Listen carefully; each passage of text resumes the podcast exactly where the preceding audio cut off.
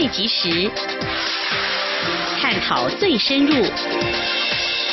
两岸 ING 为您掌握两岸大小事。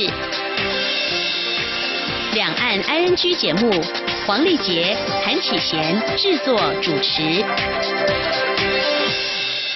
各位听众您好，我是安启贤，我是黄丽杰。今天是二零一八年八月十四号星期二，欢迎收听每周一到周五播出的两岸安居节目，一起掌握两岸最近的新闻焦点，还有交流互动。今天节目一开始会先带了解今天重点新闻，包括蔡总统说自由与未来不可妥协，其他都可谈。川普签署国防授权法，蔡荣龙感谢美方支持。慰安妇纪念日，民团呼吁日本道歉赔偿并反省。更多新闻重点稍后告诉您。掌握新闻重点过后，今天话题我们来分享两岸的青年交流。就读吉林体育学院的学生邵以瑞呢，上个学期在台湾的清大研修，他开了一门跳舞运动课。他怎么样来教四十五岁到七十多岁的学员上课呢？还有比较两岸的啦啦操的比赛各有哪些特色？还有呢，两校课程着重面向又有哪些不同？另外呢，他也到台湾旅游，对台湾的人文风情，为什么他说很热情，会有这样的感受呢？稍后告诉你。好，继续在节目第三单元万象安逸中，我们先来关心哦，暑假过了一半，今年的暑假作业分量重不重，难不难呢？媒体报道，中国大陆网络上出现一些暑假作业的代写服务，而专家呼吁别用过量作业绑住学童们的假期，同时也要合理适度。此外，在美国、英国和加拿大，暑假作业大部分是哪些类型呢？另外，在台湾有老师出了暑假作业是玩电动、观察生态或是参访，详细信息稍后告诉您。嗯，我们接下来先来关心今天的重点新闻，轻松掌握的新闻 ING。蔡英文总统正在美国洛杉矶过境，他在当地时间十三号到雷根图书馆参访，并首次发表公开谈话。蔡总统除了重申台湾愿守信守承诺，在国家利益和自由民主原则下共同促进区域稳定与和平外，也引用美国前总统雷根一段话，表示除了自由与未来不可以被妥协外，任何事情都可以谈。以下是记者欧阳梦平的采访报道。蔡英文总统出访中南美洲友邦，过境美国洛杉矶。蔡总统在当地时间十三号上午到纪念美国前总统雷根的雷根图书馆参访，并在馆内收藏的柏林围墙前发表谈话。蔡总统表示，美国前总统雷根一生坚持自由民主的价值，也让民主的浪潮推倒了柏林围墙，让冷战结束。雷根在任时对台湾主张的六项承诺，到现在仍然是美国对台政策的重要基础。更是奠定美国和台湾关系非常重要的承诺。台美关系在这几十年来的发展能够稳固，雷根任内的贡献不可磨灭。总统表示，他在这里要特别说明，自由民主确实是台湾非常重要的价值。台湾也信守承诺，在国家利益及自由民主的原则下，愿意共同促进区域的稳定及和平，并谨记在心。他并引用雷根的一段话，说明台湾人此刻的心情。总统说：“雷根总统曾经说了一呃一句话，那么也值得我们来审视。他说，呃，任何事情都是可以谈的，除了我们的自由跟我们的未来是不可以被妥协的。那我相信这也是我们台湾人在此时此刻的心情。”总统也在回答媒体提问时，感谢美国政府在他这次过境所做的安排，并在舒适、尊严、安全等原则下安排访问行程。他也很感谢美国政府的协助，让这次媒体采访更方便些。他也很高兴能够在雷根图书馆有和媒体谈话的机会。总统除了参观雷根图书馆中收藏的各项纪念物品，也特地到放置在馆内已经退役的空军一号前，与陪同的新墨西哥州州长马提尼以及团员合影。中央广播电台记者欧阳梦平随团采访报道。蔡英文总统出访中南美洲友邦，过境美国洛杉矶，并且在当地时间十三号分别和多位美国国会议员会面或通电话。对于美国总统川普签署了国防授权法案，总统特地利用这个机会感谢美国国会对台湾的长期支持，以及行政部门提供的全力协助。继续是记者欧阳梦平的随团采访报报报道。蔡英文总统在当地时间十三号中午与三位美国众议员华特斯、薛尔曼、毕格斯进行午餐会。国安会副秘书长蔡明燕转述指出，午餐会的过程非常轻松、愉快，气氛也很好。蔡明燕表示，总统除了与三位众议员闲话家常外，也特别对于美国总统川普刚刚签署了 NDAA 国防授权法案表达感谢。蔡明燕转述说，总统也特别针对，呃，刚好在今天早上，川普总统签署了 NDAA 国防授权法案。那针对这个法案的正式的签署跟通过，那总统特别感谢美国国会，呃，对于台湾的长期的支持。那在感谢美国国会对台湾的长期支持的同时，总统也特别谢谢美国的行政部门，呃，包括 AIT 美国在台协会，在台美沟通过程当中提供全力的一个协助，那让台美的合作关系可以持续的来深化跟推动。总统在十三号下午则与美国参议员卢比欧进行电话会谈。卢比欧在电话中表示，他会全力支持台美关系的提升。他并特别提到，台湾旅行法提供了法律的基础，让台美交流有更深化的空间与机会。蔡总统也在电话中感谢美方及美国国会友人对于台湾的全力支持，尤其是这次过境美国的过程当中，在安全、舒适、便利及尊严的原则下，得到美方非常良好好的接待与安排，他要特别利用这个机会致谢。中央广播电台记者欧阳梦平随团采访报道。针对美国总统川普签署年度国防授权法，法案中特别提到要强化台湾的军力战备。外交部发言李宪章今天十四号对于这项进展表达我方感谢，并强调我政府接下来将持续和美国行政部门加强合作，一起推动及深化台美关系。同样针对美国总统川普签署二零一九财政年度国防授权法相关有台条款正式生效，对此国防部发言人陈忠吉今天除了感谢美方支持台湾扮演区域和平稳定角色之外，也对双边在军售或各项合作议题上深化交流表示感谢。美国总统川普十三号签署二零一九财政年度国防授权法生效，内容包含加强台湾军事防御等等。中国国防部十四号声称，这一法案渲染中美对抗、干涉中国内政，已提出严正交涉。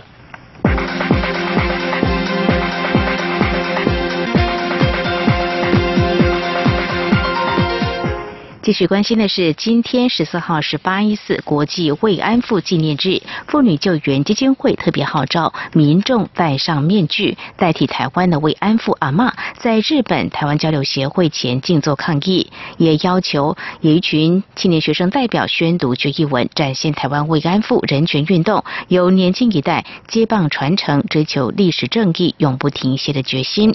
请听记者郑祥云、吴丽君的采访报道。历史不容抹灭，历史不容抹灭。日本政府道歉，日本政府道歉。还我正义，还我正义，还我尊严，还我尊严。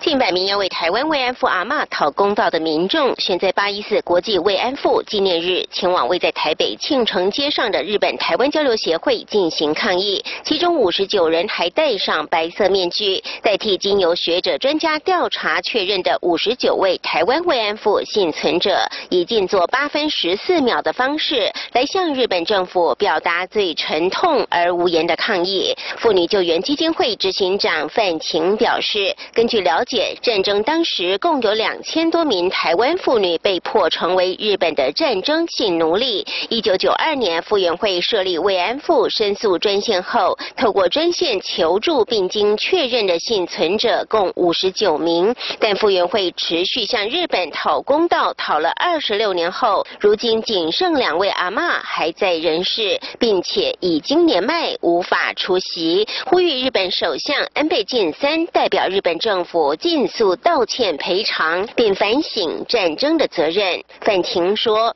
日本政府应该承认筹划设立慰安妇制度以及妇女被迫成为军事性奴隶的事实。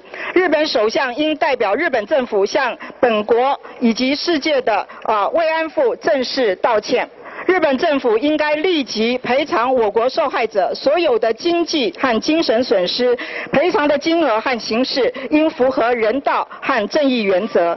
日本政府应对战争责任提出深刻的反省，以及防止这样的事情再犯。在日本教科书中正确记载史实，让历史的错误伤害不再发生。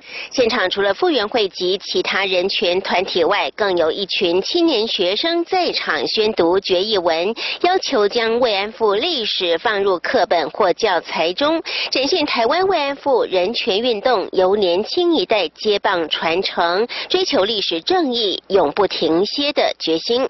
中央广播电台记者郑祥云、吴丽君在台北采访报道。路透社报道，南韩政府计划于今天十四号为一座新的慰安妇纪念像揭幕，作为首个官方慰安妇纪念日的活动之一。不过，今天的日军慰安妇受害者纪念日的仪式可能会激化南韩和日本就这个敏感外交议题的争端。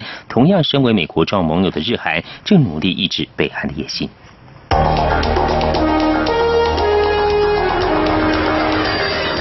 最敏锐的新闻嗅觉，延伸您的视野，让您听到最硬的两岸焦点。连线访问这次随团出访的央广记者黄维婷。是的，今天在大陆福建平潭举办了一场两岸关系研讨会。对世界经济与亚洲会产生哪些影响呢？其中五百个是感染艾滋病的孩童，那分散在呃广东。从正经情势分析。两岸交流观察到新闻现场直击，两岸 ING 有最多元的声音、多面向的观点以及最专业的剖析，请收听每周一到周五晚间六点到七点，由中央广播电台新闻部黄丽杰、韩启贤制作主持的《两岸 ING》。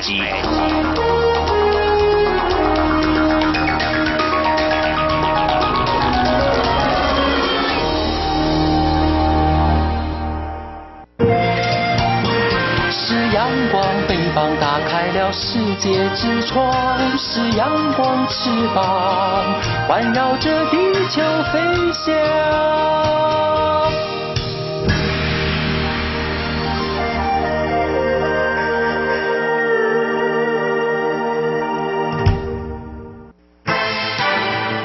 轻松掌握的新闻 I N G。国际指数编制公司 MSCI 名城今天凌晨宣布新一波的例行性季度调整，中国大陆 A 股纳入 MSCI 的权重正式达到百分之五。至于台股在 MSCI 全球新兴市场指数权重则由百分之十一点七九下调到百分之十一点七一，调降幅度为百分之零点零八。市场认为 A 股纳入 MSCI 的权重翻倍，未来也会逐渐加重。对于包括台湾等全球新兴市场后续得关注资金排挤的效应。工研院今天十四号发布最新产业关键趋势，估计今年制造业产值年成长将达到百分之三点二七，以化工业年成长可达百分之五点七五最多。至于半导体业，工院指出，在各项新兴科技应用带动下，预估今年我国半导体产值将逼近新台币二点六亿兆元，年成长可达百分之五点九。尽管有美中贸易战、土耳其爆发金融危机等不确定因素，但对我国半导体业的影响应该不大。基本工资审议委员会将在十六号登场，包括工会团体、劳团等，今天前往劳动部诉求基本工资月薪应该调升到新台币二两万八千八百六十二元，时薪调到一百八十二元，较现行调升百分之三十。不过，企业团体则是认为时薪月薪调涨对一般中小企业影响很大，希望调升幅度在百分之二内。由于目前也传出官方版本的调升幅度，预料劳资官三方当天势必又是一场拔河赛。蔡英文总统出访中南美洲友邦，过境美国洛杉矶。蔡总统在过境第二天会见多名美国政要，谈到台美关系及各项合作议题。其中，对于中油日前和美国企业签下采购液化天然气的长约，总统表示，这不但让台湾的能源采购来源更多元，也能使能源安全布局更为全面。前听记者欧阳梦平的采访报道。国安会副秘书长蔡明燕转述指出，蔡总统一早就与新墨西哥州州长马提尼进行早餐会。马提尼希望与台湾发展更全面的合作关系，包括在能源、教育及科学研究方面加强合作。对于中油日前签下二十五年长约，预计将自二零二一年起，每年向美国最大的液化天然气出口商采购两百万吨液化天然气。总统在与马提尼会谈时指出，这将能让台湾避免过度依赖中东及南中国海等具有潜在冲突的地区。台湾未来的能源发展也会更重视干净能源。蔡明燕转述说，总统认为，那这是台湾在进行一个能源的全新布局，包括在呃能源的一个采购来源上会更多元化，以及未来在能源发展上会更重视干净能源。那我们跟美方来采购液化天然气啊，也可以降低我们在呃海运通道上过度依赖啊中东地区跟南中国海地区这些潜在潜在的冲突地区，那让我们的一个能源安全的布局可以更全面，那可以更多元化。另外，这次随团出访的教育部长叶俊荣也与新墨西哥州教育厅厅长签署教育合作 MOU，未来双方将针对学生的交流及科学研究发展进一步的合作关系。美国参议院外交委员会亚太小组主席贾德纳则在十三号下午特地到洛杉矶拜会蔡总统。会谈过程中，贾德纳对于台湾在国际间遭受的打压表示严重关切。他甚至提到，美国国会对于台湾的跨党派支持是除了美式足球外少有的共识。贾德纳并表示，他相当支持台美军售关系朝常态化方向发展，让美国对台军售能够更及时、更有效率，并符合台湾的需要。总统则回应，台湾会持续深化与美国在国防议题上的合作，同时也会积极提升本身的国防能力。贾德纳在会面前特地接受媒体访问，他强调，美国国会对台湾的支持，除了已施行的台湾旅行法外，也会全力推动已通过的亚洲再保证倡议法案以及台湾国际参与法案。另外，针对美国总统川普签署了国防授权法案，贾德纳也表示，这展现了美国对台湾的承诺。他期待行政部门能够通力合作，充分落实。中央广播电台记者欧阳梦平随团采访报道。台美合办的打击跨境犯罪及美钞护照建设国际研习营今天举行。行政院长赖清德表示，这一次研习营其中一个主题是打击毒品，台湾愿和各国携手合作，一同防治毒品犯罪。请听记者王威婷的采访报道。台湾与美国二零一五年六月成立全球合作暨训练架构 GCTF。在此架构下建立平台，办理训练课程，就区域内或全球关切的议题共同讨论应应。今年为了强化各国共同打击跨境犯罪的合作能量，并精进建视美钞及护照真伪的技术，GCTF 架构今年举办打击跨境犯罪及美钞护照建视国际研习营。行政院长赖清德和美国在台协会新任处长厉英杰十四号共同出席这场研习营的开幕典礼。赖清德致辞时，代表行政院欢迎厉英杰再次派驻台湾。他也提到，这次研习营其中一个主题是反毒，台湾愿与各国合作打击毒品犯罪。赖清德说。今天研习营主题之一是打击毒品，这只能透过跨国合作进行，单一国家无法独立防治毒品犯罪。我预祝今天的研习营顺利成功。赖清德也表示，台湾国际处境特殊，但是台湾不会回避任何挑战。台湾致力为缔造区域和平做出贡献。台湾愿与其他国家建立友好关系，尽区域一份子的义务。这次共有十六个国家二十五位执法官员来台参加研习受训，包括美国缉毒署和国土安全部密情局也派员担任讲师。这场研习营也是 GCTF 架构签署以来首次针对执法合作议题举办国际训练计划。中央广播电台记者王威婷采访报道。最后来关心，美国之音 VOA 两名员工十三号在山东济南采访时遭当局强行带走，引起美方强烈关注。美国国务院谴责中国政府践踏人权，两人被拘六小时后，于今天十四号凌晨获得释放。美国之音中网今天报道，BOA 驻北京记者叶冰和助理艾伦十三号晚间在退休教授孙广柱家外隔着门访问时，一群人上前打断采访，并以见领导的名义让两人离开，强行送两人送入两辆轿车内带走。八四岁孙广一号在家中与美国之音连线，遭安全员破门而入带走。孙广此后一直失联。美国之音十二号获知他与妻子已回家，但仍受严密监视。以上就是今天的重点新闻，稍后进行话题案剧。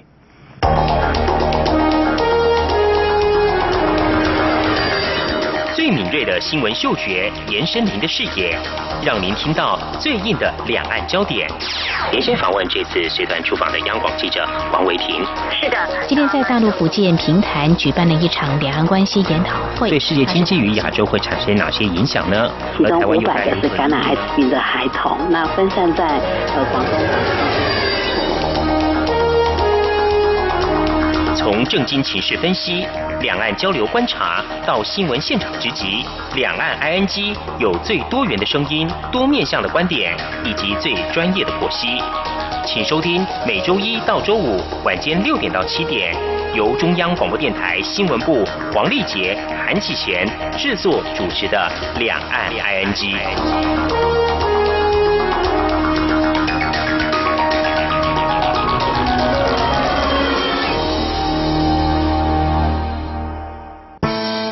朋友，现在收听中央广播电台更方便了。除了短波收音机以及央广 RTI 网站，使用智慧型手机更能够让您随时随地、随走随听。不管您的手机是 iOS 还是 Android 系统，只要在 App Store 搜寻央广 Radio，下载完成之后，点选线上即时收听或随选收听，央广所有的节目通通任你听。还有。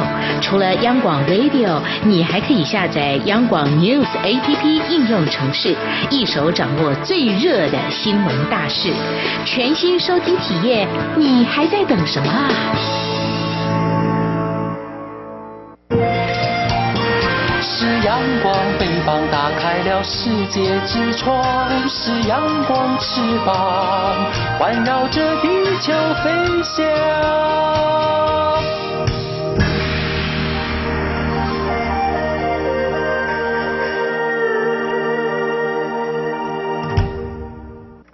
您最想关心的青年话题，ING。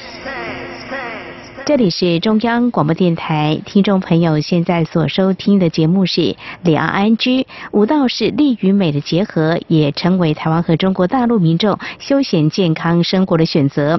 那么有在学的学生来开课，学员反应怎么样呢？就读吉林体育学院学生邵以瑞在上个学期在台湾的清华大学研修，那么他跟他的学姐呢开了一门跳舞运动课。那么有哪些授课内容？师生间又哪些互动？此外呢，比较两岸的校园生活有哪些不同？透过旅游体验台湾人文风情，又有哪些感受呢？我们今天非常高兴访问到邵以瑞同学来跟我们分享。以瑞你好。嗯，你好，非常欢迎以瑞啊！虽然你现在人已经回到中国大陆了，不过在上个学期你是来到台湾新竹的清华大学来研修哦。嗯，你在大三的时候，当时是在什么样的情况之下，怎么会选择到台湾的清华大学体育系来研修呢？呃，这个的话，其实呃，就我个人而言，面对未来的就业压力的话，我比较希望提早去到一个不一样的环境，去接受一个就是不一样的教学内容，开拓自己的视野，将自己所学到的新知识呢，就是说在原有的基础上做一个相融合。达到一个提升自我、完善自我的一个目的。哇！呃，其实当时呢，啊，我们吉林体育学院就是给予我们全校同学这样一个来台湾交流学习的一个机会。来清华大学的话，当时我记得是只有两个名额的，所以是面对全校同学不分年级的进行竞争。就是鄙人非常幸运，通过选拔得到了这个机会。其实我自己认为的话，不论年级的大小，只要有心的话，就能够想学到自己想学的一个知识。哇，听起来以瑞对于自己设立的目标非常的清楚哦。你提到这个就业压力，呃，意思是说在学校呢，除了呃自己专业当然呃要精进之外，就是说像这样的一个课堂上的学习，还有就是说到一些相关的学习来做一些交流，事实上对你们的所学啊是有很大的帮助，而且在提供这个交换的机会不止台湾喽。嗯，对对对，哦，其实还有别的地方。哦，是。那以瑞这次来到呃台湾的清华大学体育系研修哈，那你们也在上个学期呢开设了一门这个运动舞蹈课。哎，当初怎么会想到跟学姐一起来开设这门课程呢？啊，这个的话，其实当初我和我学姐两个人在傍晚的时候也有自己运动健身的一个习惯。哦。因为我们所学的专业呢是与舞蹈类比较接近的，所以我们更加喜欢健身操一类的健身。我们当时所修的是清华大学张俊一教授的体育休闲运动学研究这门课。嗯。张教授呢，他是根据我们的个人特长给了我们一个课题，呃，是关于校园夜间休闲行为分析。所以呢。通过这个课题，我们就在校园的这个操场上呢，开设了这样的一门健身课程，时间为一个小时。哦，对，这门健身课程的话，教授什么样的内容呢？是怎么样来进行的呢？呃，我们其实主要做的是有氧舞蹈，其中呢也会，因为我们个人是学啦啦操，还有艺术体操之类的相关项目，所以的话也会融入一些啦啦操的基本手位，还有像一些简单的瑜伽体位，还有像芭蕾的一些基本站姿啊之类的。呃，有时候呢还会加入一些核心的力量训练，所以一直控制在这一个小时之内。对，哇，以瑞，这个啦啦操是在台湾我们。所说像啦啦队的表演那样子的一个动作类似吗？还是比较专业的一种舞蹈的形式或运动的形式？啦啦操其实台湾的话，我记得好像是叫啦啦舞。啦啦舞就是对，就是一个啦啦队的一个形式，然后有很多呃国际上的比赛，台湾的话也有参加。嗯哼，对。刚听你提到说还有融入一些舞蹈，像芭蕾舞、有氧舞蹈，我觉得真的是把舞蹈跟运动呢结合在一起啊。这在吉林体育学院这边，你们都有修相关的课程，是不是？啊，对，因为我的主项所学的是艺术体操的课程，然后副项所修的呢是啦啦操，然后其他的一些自己选修的课程的话，会有涉及到像有氧舞蹈啊，或者是瑜伽之类的，还有芭蕾等等。嗯，是以瑞，那有这些的呃教学，包括是芭蕾啊、舞蹈啊、体操啊、瑜伽等等之后，那你们设计完课程之后，呃，是以社区民众为招生对象吗？啊，对对对，其实我们这个招生对象的话，它是没有年龄限制的，不仅是社区的民众，还有像在校的学生之类的都可以加入进来。就是只要对这方面感兴趣的，晚上想要来健身的朋友，我们都是很欢迎的。所以晚上一般来参加课程的各个年龄阶段都会有，最大的话，据我了解到是有七十多岁，然后最小的年龄的话还有四到五岁这样的小朋友。对，所以范围很广啊。哎，那呃。一开始的话，你们有这样的课程规划，也设计好了一些呃内容之后，你们是怎么样来招生的呢？其实当时开设这样的一门课程的时候，呃，时间是比较仓促的，也比较随意。当时只是想说试一试，看一看大家的反响如何，所以也没有做太大的宣传，只是在开设课程的那个场地上呢。与傍晚在散步的民众介绍一些我们自己的想法。后来呢，我们非常巧遇见了三位非常热爱运动的大姐，然后他们是从嗯我们开设的第一堂课开始呢，就一直跟着我们一起锻炼。其实他们对我们的宣传帮助是非常大的，就是他们通过对周围的朋友介绍啊之类的，很快我们的学员人数呃就越来越多了。后来最热门的时候呢，我记得人数最高的时候能够达到三四十人这样。哦，哦，你们当初没有设定说要招收多少人吗？对，没有限定，因为当当初就是没有想到会有这么大的一个反响。对，是。那老师没有给你们一点点的设定目标的压力吗？说要招生多少个，那才会有更好的这个成效？我们老师的话，他当初嗯他对我们就是我们大陆这边广场舞好像特别感兴趣，然后又得知我们是学这个专业的，嗯所以想让我们去试一试。当初他认为，其实能够招收到十几名学生的话，就已经是一个不错的一个嗯呃成果了。哇，非常的棒哦！我觉得刚刚你提到说不嗯谢谢分龄哦，这怎么教啊？他们嗯喜欢跳的舞蹈不一样吧？但是你们总是会有几个主要的项目要教他们，怎么样去达到接受这样的舞蹈或是学习的效果？啊，因为就是大家都毕竟不是专业的健身人员，所以我们在原本的一些有氧舞蹈套路的话会比较难，比较偏向于年轻人。呃，所以大家和我们也反映过这样的问题。后期呢，呃，我们就在原有的基础上做了一个改编，尽量让大家都能够跟上。然后后期的时候，大家跳熟练了，甚至能够在不带领的情况下自己来完成这一套动作，所以大家跳得也非常的开心。哦，是，对哎，以瑞，娜有呃这么多来自四面八方的学员参加，那大家在上课中呢会提出比较多的问题是大概是哪些方面的呢？在跳舞这个部分？啊，对，有时候大家会，比如说想要锻炼哪个部位，需要做哪些动作，呃，哦或者是锻炼结束之后，呃，哪些部位酸痛啊，如何去缓解等等。呃，我印象比较深刻的是，有一位大姐向我们提出，就有一次她手向后伸的时候，想要去拿一件。衣服，嗯然后导致了拉伤，然后他就跑来就问我们说，呃，如何去缓解这个方面的问题？然后我们也为他做出了一些比较专业的一个指导，让他后期做一个恢复之类的。对，哦，是，哎，以瑞，那我也很好奇啊，就是说，如果说有些学员啊，像比如像我的话，自己节拍抓不准的话，那跳舞你们会有放音乐嘛？那如果像遇到我这种学员的话，你们会怎么来给建议跟指导呢？哦，这个的话，我们其实有一个非常好的一个小窍门，哦就是我们会给某一些动作指定一个名称，然后我们一说到这个名称的话，大家自然而然就知道了，就是说到这个你就要跳这个，比如说像小火车，嗯，还有或者是像戴帽子。划船，然后一提大家就知道了，统一都会做到那一个标准。嗯哼，哦，对是。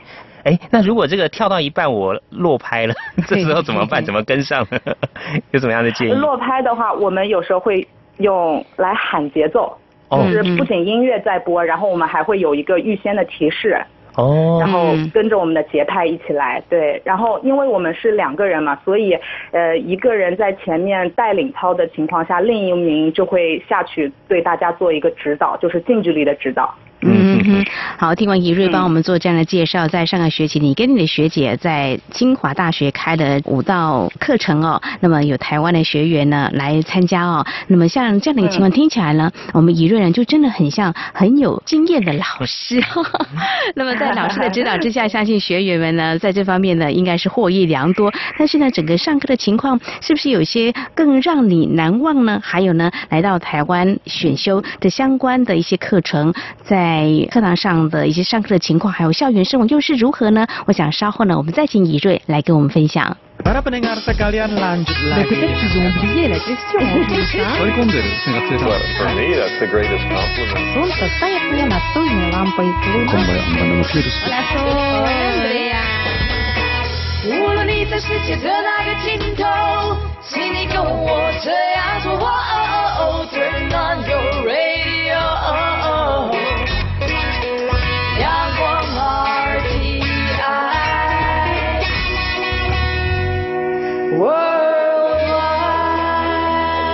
广联系世界的桥梁。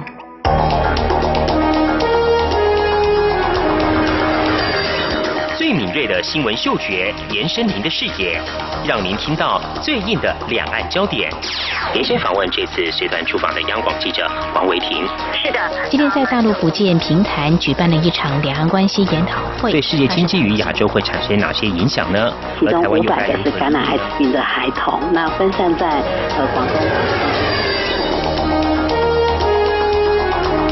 从政经情势分析、两岸交流观察到新闻现场直击，两岸 ING 有最多元的声音、多面向的观点以及最专业的剖析。请收听每周一到周五晚间六点到七点，由中央广播电台新闻部黄丽杰、韩启贤制作主持的《两岸 ING》。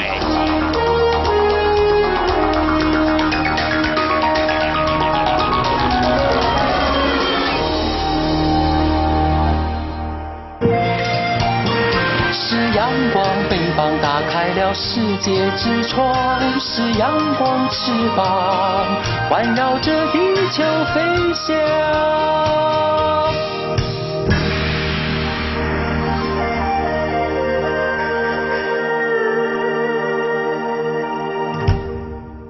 这里是中央广播电台，您现在所收听的节目是《两岸居》。我们今天很高兴访问到吉林体育学院的邵以瑞同学哦，他上个学期来到台湾的清华大学研修，和他学姐开了一门跳舞运动科，让社区的民众呢一起来参与哦。刚我们分享了一些上课的情形还有内容。哎，以瑞，那你跟学姐开的这门课哦，在这个上课过程中有没有遇过一些比较让你到现在还难以忘怀的一些情况？啊，有这样的情况挺多。多的，就我先举几个例子吧，就是有一次我们大家一起在做核心锻炼的时候。呃，比如说在做平板支撑这个动作，然后我们大家一起比赛，就是看谁坚持的时间最久。嗯。然后大家有时候会趁我们不注意偷懒，就是 故意放松了。然后我们一提醒，转过头，然后大家又回到了原来的动作，就是特别的可爱。哎，有点像一二三木头人这样子，对不对？对对对，就是一二三，突然之间他们就会偷懒，就是有时候动作真的特别的可爱。还有一些呃，就是小朋友，他们虽然不会跳我们的舞蹈动作，但他们会一直。跟着我们的音乐做一个律动，然后跳完一整套舞蹈结束之后，他们还会主动跑过来和我们击掌，然后小朋友都是非常的可爱。对，嗯，因为你所选的音乐会是在台湾，我们也会熟悉的，还是你从中国大陆带来的音乐呢？啊，我所选的音乐呢，是一些其实呃不分地区，就是一些节奏性比较强的。嗯，就比如说节奏鲜明的，好让大家能够很快的融入进来的那一种音乐。对，好，提到这个老师其实是还蛮有威严的哦。不过你们年纪轻轻的哦，就当起老师，这个学员有时候会不会觉得老师你放水一下，不要太严格这样子？不要对我们要求太严格。也会有这样的情况。然后呃，有个大姐她就特别的好玩，她就跟我们说，她说说老师你也要跟我们一起锻炼啊，不然我们自己锻炼会很累啊之类的话。的，所以呢，台湾的学员还蛮可爱，而且应该还蛮大方的，不会太扭扭捏捏吧？啊，不会不会，哦，大家跳的都非常好，真的就是超过了我的想象。其实我觉得，呃，相对比的话，我觉得像台湾地区的民众的话，他们活跃，嗯，非常的活跃，就是在。这一个项目里面的话，哦，对我们呃也看到相关的讯息报道，像刚才我们提到这个广场舞，在中国大陆好像有很多的妈妈啦、阿姨啊，他们还蛮喜欢跳的，所以你们也有机会会去呃跟他们交流，或说 有机会教他们吗？像你这次在台湾是开这样的课，你过去有吗？啊，在大陆的话，其实我自己的话会有在就是社区，其实那个我们算是那种自发性的，就是比如说大家感兴趣的聚集在一起，也是没有说什么利益的关系，然后会特定的。做一支舞蹈的动作之类的，然后跟大家一起跳。嗯像这个跳舞运动哦，都是帮助这个身心是很好的一个发展哦。那怡瑞呢，他主修的是有关于这个拉拉操相关，还有一些体育的。来清华大学研修的时候开设这门课程哦，教一些社区的民众呢来跳舞运动哦，还顺便也健身哦。嗯，有很多的这个收获跟体验哦。哎，怡瑞，那你这次来台湾的研修的话，有机会观摩台湾的一些呃青年的。拉队的一些比赛吗？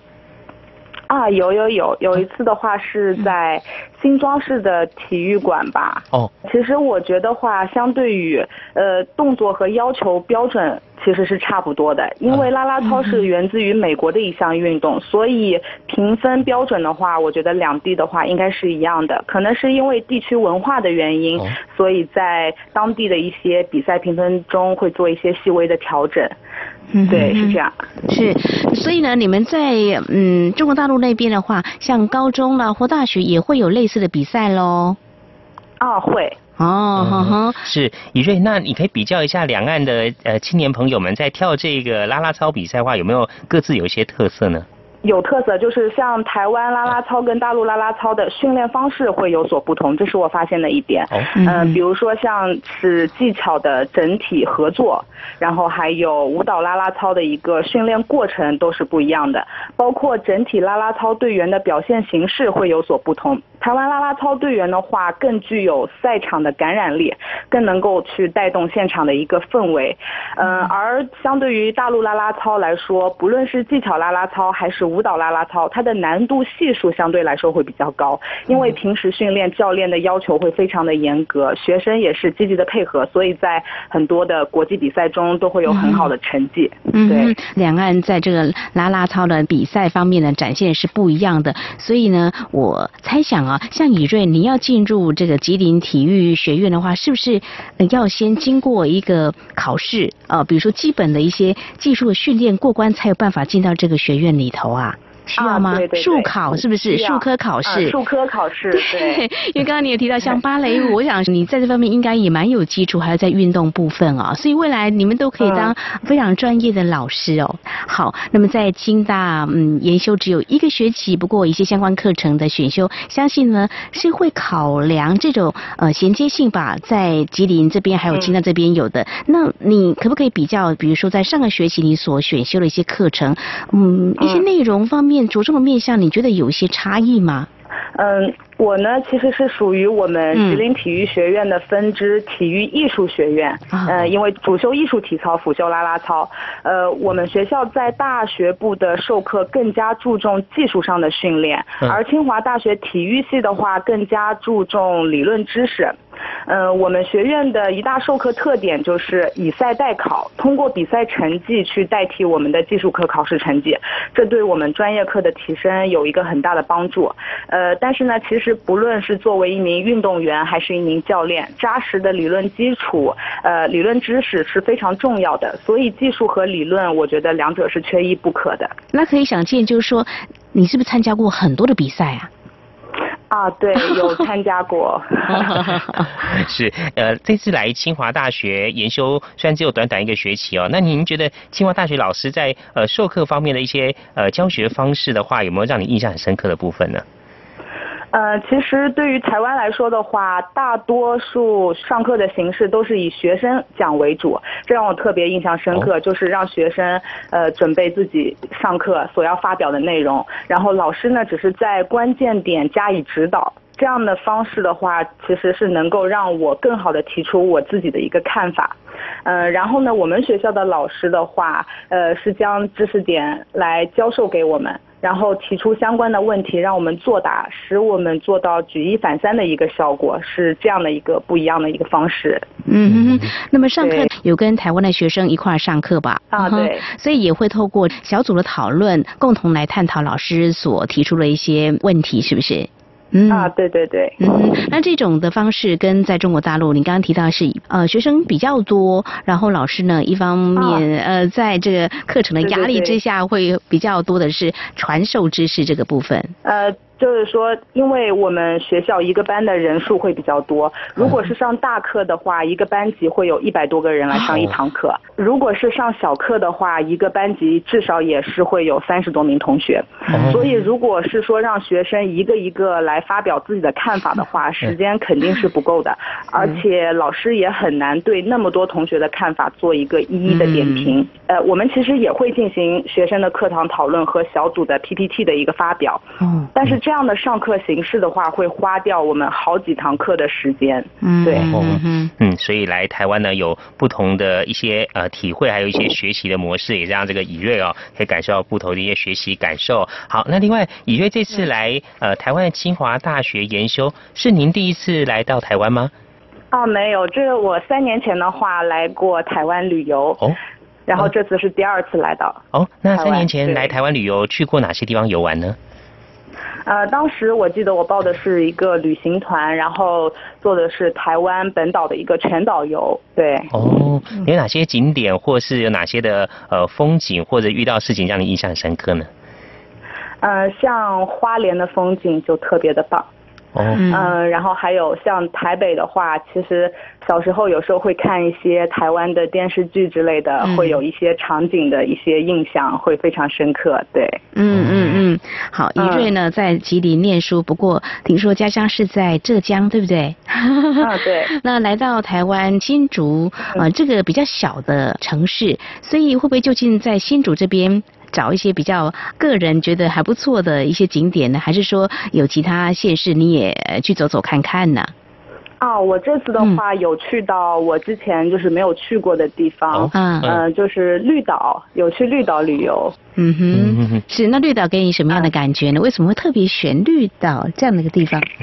当时其实我也是通过我台湾这边同学的一个推荐，嗯，他们都说那边风景特别好，然后我当时去了之后也是非常的感慨，特别是晚上的时候，夜空中的星星非常的亮，特别美。对。哦，没有光害哈，那有浮潜吗？对。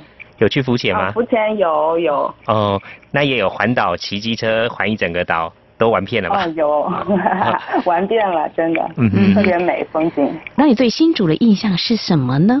对新竹印象的话，我觉得大家都非常的热情。其实我觉得不光是新竹人吧，大家都挺热情的。呃，我想到一件事，就是我原来三年前来台湾旅游的时候，当时我和我的父亲来到便利店，想要取现金。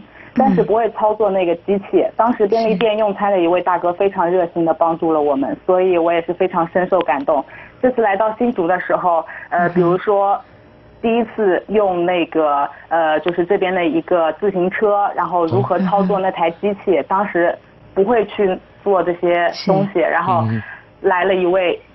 民众，然后看到我们有这样的困难，他就会非常主动积极的去帮助我们，所以呃，我真的非常的感动这一件事。嗯，感受台湾的温暖人情哦。好，那以瑞呢，在上个学期哦，来到台湾的清华大学研修一个学期，和学姐一起开了一门跳舞运动课呢，让呃社区的一些民众来参与哦。以瑞今天跟我们分享了当时上课的一些情形，还有这次来台湾学习呢，感受两岸在教学还有课程内容安排上有哪些的差别。也同时也分享一下研修期间呢到台湾呃旅游的一些情况，非常谢谢以瑞接受访问，谢谢您，谢谢以瑞。啊，谢谢谢谢。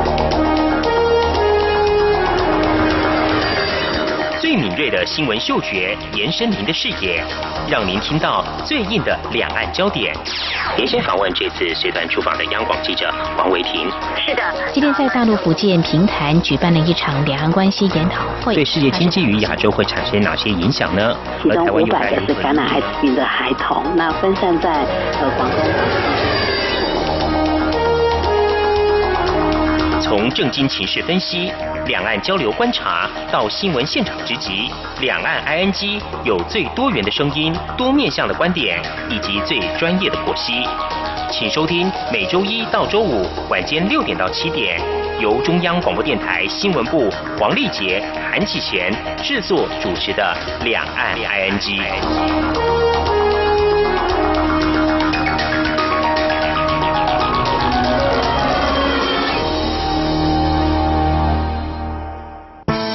听众朋友，现在收听中央广播电台更方便了。除了短波收音机以及央广 RTI 网站，使用智慧型手机更能够让您随时随地、随走随听。不管您的手机是 iOS 还是 Android 系统，只要在 App Store 搜寻央广 Radio，下载完成之后，点选线上即时收听或随选收听，央广所有的节目通通任你听。还有。除了央广 Radio，你还可以下载央广 News APP 应用程式，一手掌握最热的新闻大事，全新收听体验，你还在等什么啊？阳光就是阳光，扇了我的翅膀。阳光就是阳光，任你自由飞翔。阳光就是阳光，世界在我肩膀。阳光是你，是我生命的翅膀。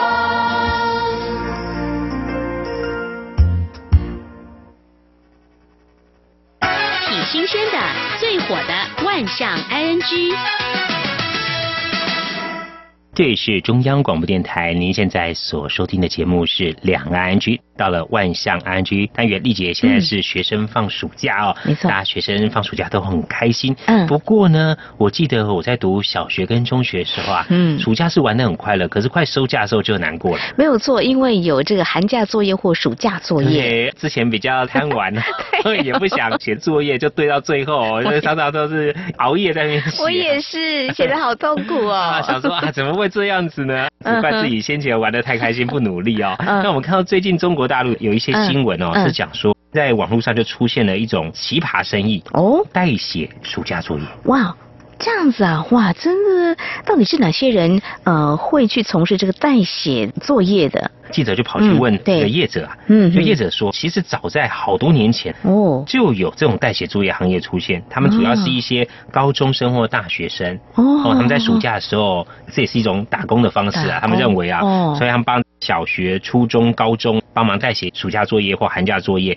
哇，我只知道说在台湾就是说呃帮你补习啦，嗯啊会有这个大学生会打工啊帮别人补习之类的。对，这个代写作业在台湾我还没听过对也是不好。主要这个暑假作业是要让学生能够一些温习，对对对呃，上一个学期读的课，或是稍微预习一下哦，没错下学年嗯啊，帮学生在暑假不要玩疯了。嗯那记者也跑去问这个老师啊，老师说。出现这种代写作业服务啊，也可以显现说，现在学生的课业是相当繁重。那也透露出哦，有一些学生觉得负担很重，或者是老师出的作业太多了，等等这些问题啊。其实老师也难为，到底要出多少，叫不会让学生觉得课业很重，或者说嗯压力很大，或做不出来。那记者还有跑去问哦，哦哎，他访问到甘肃有一个家长啊，嗯，他的儿子呢小学二年级，嗯哼哼他的暑假作业包括什么？他说名为这个快乐暑假。快乐暑假 就是老师出了一个作业，上面写 快乐暑假。他说呢，这个暑假期间，小学二年级哦，哦要写二十篇有质量的日记。哇，什么叫质量？二十篇我，们在想，如果暑假大概六十天吧，那等于对说你三天要写一篇日记。嗯那目前看起来好像可以了嗯。还有二十篇的阅读记录，应该就是读书心得啦。另外还要练习钢笔字，就是你要写这钢笔字的作业，嗯然后还每周一篇绘画，哇还每天还要阅读课外书，还要写下来。哇！听来这个老师呢，不希望他的学生在暑假期间把学业给荒废掉。听来好像是每天都要做一点作业，否则呢，到时候呢，呃 这个开学前几天可能一个礼拜都写不完。对啊，而且是小学二年级啊。嗯是啊那就有些网友就想说，这哪是小学二年级的这个暑假作业？他说这哦。不是光出给学生的，嗯还出给家长的。哦家长一起做作业啊 对，因为哦小学二年级你做不完。没错。然后教育专家就讲哦，嗯他说这些代写的暑假作业啊，其实是扰乱了教育环境跟市场秩序啊，嗯让孩子产生一些懒惰侥幸，反正想说可以对有人代写。这样也会养成一些蒙晦欺骗习惯，是不利于孩子发展的。没有错那同时他也讲说，就是你不要出这么多的暑假作业。是啊。他说，通常这个暑假作业不只是家长痛苦啊，嗯有时候是整个家族都痛苦。没有错，因为有些作业很难做，可能不是小朋友就可以完成的哦。对，他说，比如说有一些像什么劳作啊，嗯嗯嗯或什么东西，哎，那整个家族都要一起动员。比如说父母亲不太会绘画，对就老师出了绘画作业，小孩也不会画，那怎么办呢？那就找家族里面会画的人来画。对，这个难度有点高，所以就说老师出作业的时候，应该要看孩子的程度到什么样的地步，嗯不能够乱出作业，就让学生说，哎，你不能贪玩，然后就出了作业来为难这个学生啊。出的简单一点哦。对。另外，作业多，这个上有政策，下有一对策哦。哦就有学生开学的时候呢，嘿，他在寒假的时候，寒假作业哦，因为很多，他做不完。嗯开学的时候不晓得怎么办，最后在学校的时候就跟老师讲，嗯他说因为家里遭到窃贼啊，所以他的寒假作业本被偷走。如果一刚开始的第一个的话，可能还通得过。如果说陆陆续续都有这种情况的话，老师也不是省油的灯啊。对啊，哎，怎么你家也被偷，他家也被偷？好，另外还有一个同学跟老师讲说啊，我走路上不小心叠跤了，哦，然后这个作业又掉到沟里头去。哇，这个纸本都已经湿掉了。老师就先问他说：“啊，那叠跤有没有怎么样？”他说：“嗯啊，还好。”他他说：“哎呀，那你这个套路比沟还深，你这个小把戏。”老师也是很幽默的啊。还有这种一些奇葩的借口，比如说有同学呢就跟老师讲说，他的作业本被他家狗咬烂了。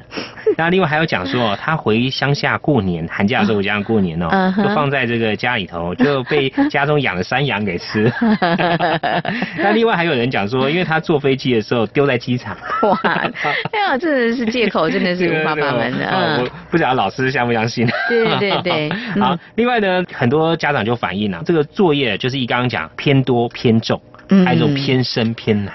哦，这个没有家人或是家族朋友的帮助，一般的学生做不完，超出他们能力范围。是，他说这个暑假作业真的是很折磨人，希望要合理啦。对，那有一些老师也说啊，说作业呢其实要适当合理，只要让学生不要说在暑假或寒假的时候玩疯了，最重要是让学生呢透过这个暑假作业能有一些启发。没有错，没有错。其实，在美国、英国、加拿大有一些国家的这个暑假作业啊，嗯，哎，他们不以这种写为主哦，他们是以实践类型。哦，比如像是英国呢，他们就会在暑假期间或寒假期间啊，老师会带学生参观一些名人的故居。哦，这样哦，或者一起开了一个手工课。一起来做一些 DIY 的作品。哦，像是户外教学又实作，对，这种就实践型的。嗯，像美国去参加夏令营。哦，夏令营可以让学生体会大自然乐趣，还有去适应这种团体生活。那欧洲有些国家还会有一种交换假期。哦，交换假期，就比如说呃，我这边的这个城镇的学生呢，去跟另外一个城镇的学生互换啊，去你家住一个礼拜。哦，去了解一下当地的一些风土民情文化哦，感受一下，这是一种实验跟体验的一种形态。可以提供做参考，我觉得还挺不错的。对，提供一些老师做参考，或学校做参考。这个暑假作业不要都一直写一直写啊。嗯。那另外呢，我们看到台湾呢，还蛮多老师蛮有创意的哦。嗯。像有一个老师呢，结合线上游戏啊。哎，小时候我记得我也很爱玩这种电子游戏机啊。那哎，这个现在游戏现在也蛮受年轻学生的喜爱。他就出了一作业呢，是跟这个游戏结合的，就可以一边玩游戏，等于一边就做了暑假作业。哎，真不错，这个老师觉得我就顺着这个趋势呢，让你写作业也开心又愉快。嗯，而且这学生很有兴趣哦，而且学生还拼命写暑假作业。嗯，哎，另外呢，在台湾新北市的金山呢，有有个国小啊，嗯，他的暑假作业是校长和老师带着学生去爬山。哇，这个好用心啊！哈，亲近山林。是。那另外在云林呢，他们有办这个夏令营啊，嘿，体验一下当地的生活。嗯。另外还有的是开设这种桌游、美劳加美术，还有，这种夏令营。那另外还有去鼓励当志工。哎，这个也挺不错的。哎，那也蛮不错，让学生可以变独立和勇敢哦。嗯。那另外在苗栗县呢，有一个国中，他们的暑假作业会带一些水上活动，比如像溯溪。哎，独木舟体验，还大家同学们一起合力造个竹筏，哎，这不错哦。还有这个呃划桨等等，哎，都蛮酷的哈。对。那另外呢，在桃园有一所国小，是校长和老师会带着同学们呢，嗯，去学校附近的各行各业的上班的地方，比如像一些工厂啊、农场啊，对，或一些面包工坊，去参观各个行业的职人，他们是平常是如何工作的。我觉得很多样化挺好的，因为像这些户外类似户外教学，平常在学习当中，因为可能比较不好安排，利用这个寒暑假的时候做这样的安排，我觉得学生也会很喜欢。嗯，而且实际看到，平常我们在书本上看到描绘也是一回事，哎，实际看的，而且可以现场，我相信会有一些时间可以问一些这些职人啊、达人，他们可以说，哎，你平常工作是怎么样？为什么要这样做？其实这个收获会蛮多的哦。是啊，因为我们看到啊，这个暑假作业不光是老师出哦，哎，还有爸爸出给儿子的。啊，爸 爸爸这么尽责 啊！就是台湾有一名年轻人，大概二十多岁哦，他在暑假前，他爸爸讲说啊，嗯嗯，这个暑假作业呢是教他两个月环岛，环岛，骑机车环岛，但是呢，他只给他一万块钱的油钱，就是一万块两个月，对，哦，但实际上是这个一万块是加油，还蛮紧的，呃，很紧，根本不太可能，你要住宿嘛，哈，嗯嗯，那所以就是说你必须在途中呢，不能花钱来住宿。所以只能打工换宿，或者是用借宿的方式。哦，其实爸爸的用意还不错，希望孩子呢，就是透过这种方式，用尽量不多的钱，就用这么少的钱，然后去完成啊一个目标就对了。嗯，这名同学讲说他。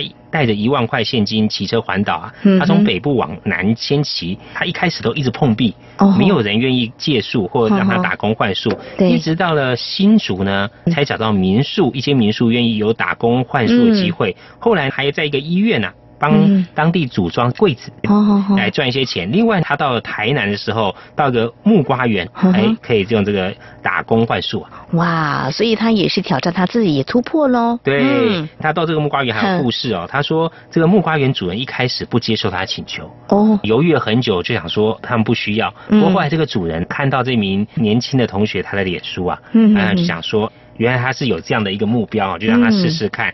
那这名同学也讲说，在过程中是波折不断啊。那有人是很热情呢，啊，也有人是冷漠拒绝。他中间也睡过公园啊、派出所，还有哦寺庙。那也有好心人去借宿哦。不过他觉得这一路过程中呢，真的是收获很多啊。哇，他的爸爸用心良苦哦，他应该是收获很多。那体验人生的百态。嗯好，这是今天跟听众朋友们分享。节目尾声再和听众朋友们呼吁一下，如果说听众朋友们对我们节目任何建议看法，非常欢迎利用以下管道来告诉我们。传统邮件寄到台湾台北市北安路五十五号两岸安居节目收。电子邮件信箱节目有两个，一个是 i n g at r t i 点 o r g 点 t w，另外一个是 QQ 信箱一四七四七一七四零零 at qq dot com。此外呢，我们也可以通过 QQ 即时互动，我们的 QQ 码是一四七四七一七四零零。同时，也非常欢迎听众朋友们加入我们两岸剧脸书粉丝团，在脸书的搜寻栏位上打上我们节目名称“两岸剧”来搜寻，就可以连接到我们的页面。不论是对节目的建议看法或收听感想，都非常欢迎利用这些管道来告诉我们。好，那么这是今天节目，也非常感谢听众朋友您的收听，祝福您，我们下次同时间空中再会。拜拜。